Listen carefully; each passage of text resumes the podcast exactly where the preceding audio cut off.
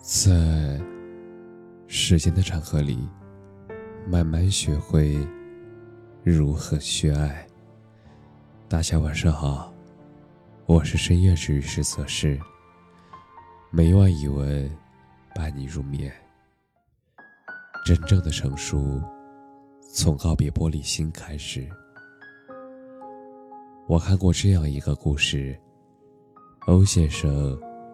是一位很有才华的小说家，而最初和他在一起参加文艺沙龙的人觉得，他以后一定会是一位了不起的作家。而那个时候，欧先生已经在杂志上发表了好些小说，他也在尝试着给更多的平台投稿发文，但是有段时间。他投出的稿件总是石沉大海，连续很多日子没有一篇过稿，甚至连修改意见也没有。慢慢的，欧先生升起了放弃之心。大家都知道他是自尊心受挫，他的稿子越不被采用，他心里越气越急，也就越写不出好的文章。所以每次都会很认真的安慰他，鼓励他。但，他写出的文字日益浮躁，还开始借酒浇愁。每每醉酒，他说的就是那些编辑，有眼不识泰山，不懂欣赏佳作。说那些安慰他的人，其实背地里都在看他的笑话。时间久了。大家都不再与他来往，而主流杂志上也再也没有见过他的名字了。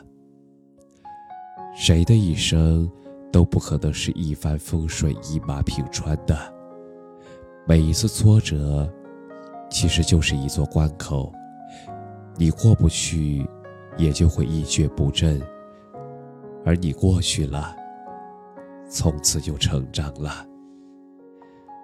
决定一个人的未来到底如何，最关键的，其实不是出身，也不是学历，而在于心态。越是不敢去面对困难，越是畏手畏脚，越是把一些无所谓的东西看得太重，你的日子也会越发的疲累。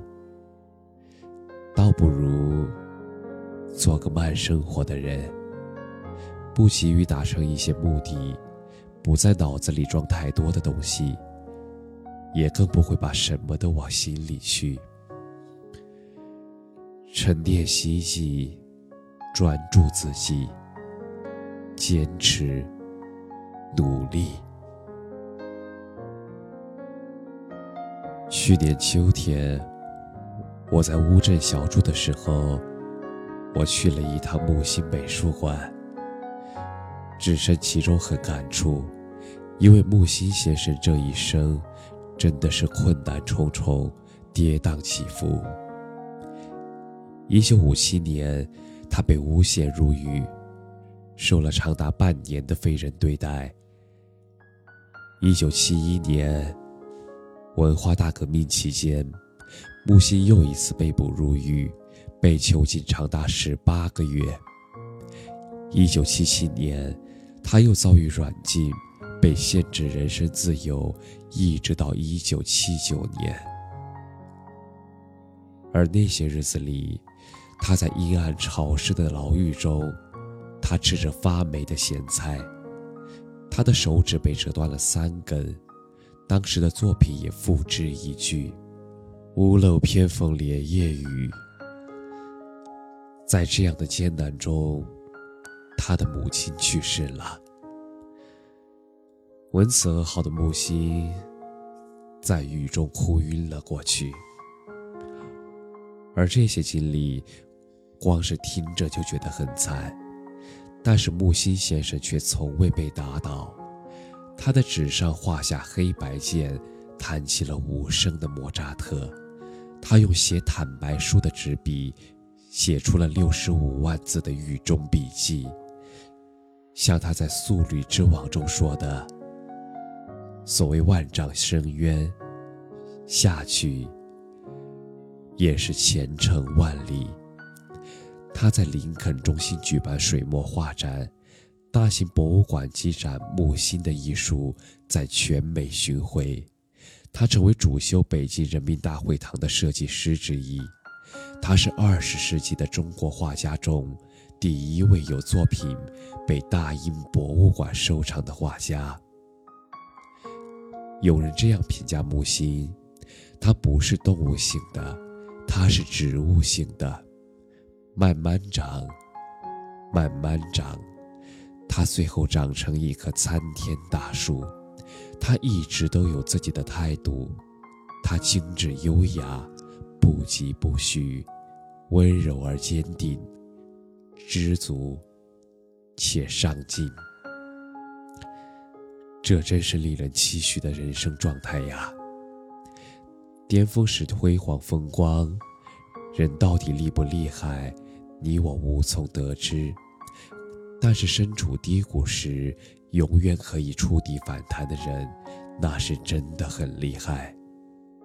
所谓内心强大，并不是说没有脆弱的时候，而是能够把情绪转化为力量，拒绝玻璃心，修持钝感力，始终保持自己的节奏。哪怕身处低谷，仍会心有阳光。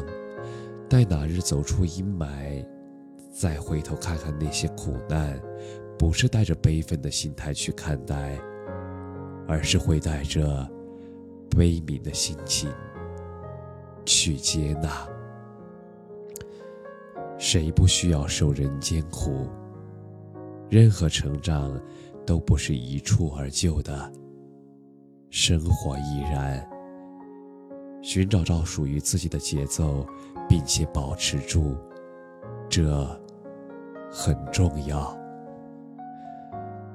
很喜欢日本作家渡边淳在书里写的一句话：“现代人不要对日常生活太过敏感，钝感力是非常必要的。每个人的这一生。”总有一些路，是只能自己走去的。如果不能及时止住玻璃心，总是放任情绪蔓延，是会被苦难活着走的。